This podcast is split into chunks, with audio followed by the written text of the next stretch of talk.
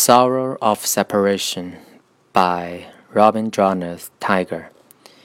It is the pain of separation that spreads throughout the world and gives birth to shapes innumerable in infinite sky.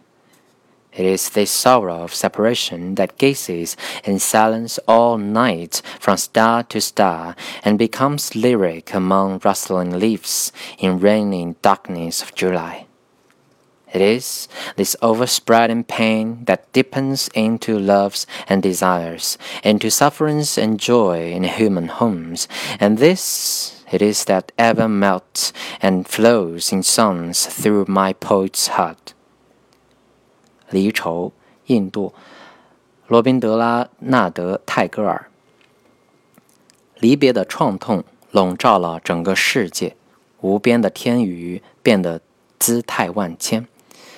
正是这离愁，夜夜默望着星辰，并在七月雨夜的萧萧叶片间化作抒情诗。正是这弥漫的离恨，深化为爱和欲，成为人间的苦乐。正是它，通过我诗人的心灵，融化成曲，喷薄而出。